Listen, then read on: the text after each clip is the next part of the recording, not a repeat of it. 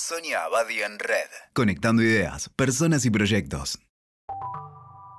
Hoy les quiero hablar de los afortunados, de esa gente que tiene suerte, que casi siempre las cosas le salen bien, que encuentra oportunidades en todas partes.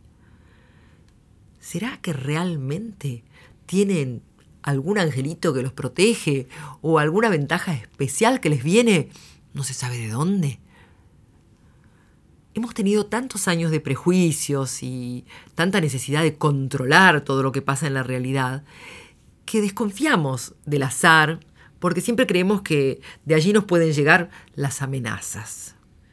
Claro, por supuesto que existen algunos imprudentes que dilapidan recursos jugando en alguna timba, pensando que con eso se van a salvar.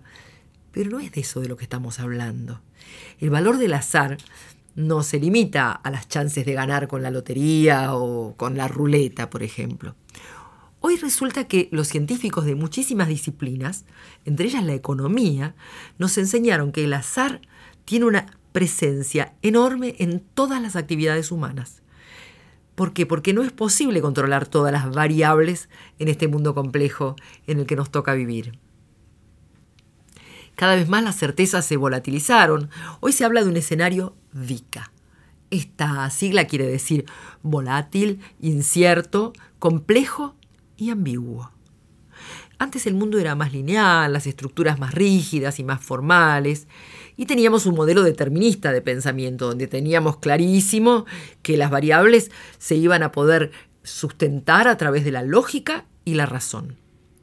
Pero en este nuevo contexto empezamos a prestar atención a algún tipo de personas, a veces profesionales, empresarios, emprendedores, que no solamente en lo personal, sino también en lo laboral, son afortunados. Esa gente que encuentra sin buscar, esos privilegiados a los que la suerte les sonríe, no es que no tuvieron problemas o no sufrieron dolores o tristezas, sino que se recuperan de los fracasos, con su esfuerzo, con su resiliencia, pero también porque la vida siempre les ofrece nuevas oportunidades y son a la vez inquietos y pacientes. No dejan de lado sus objetivos, pero amplían su campo de percepción atentos a la oportunidad.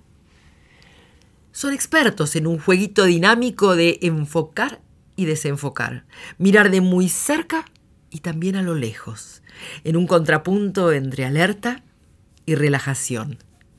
Van por el mundo con curiosidad, en una atención flotante, en la que no miran solo con los ojos.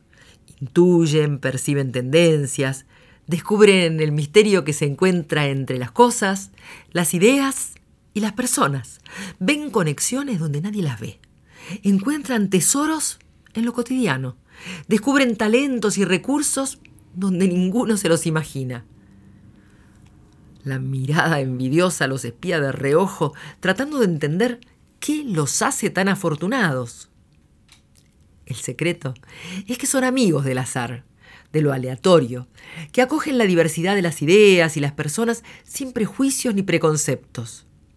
Siempre encuentran más proyectos originales y más gente interesante. ¿O será que reconocen lo original y lo interesante donde otros no lo ven? Con mucha frecuencia tienen éxito.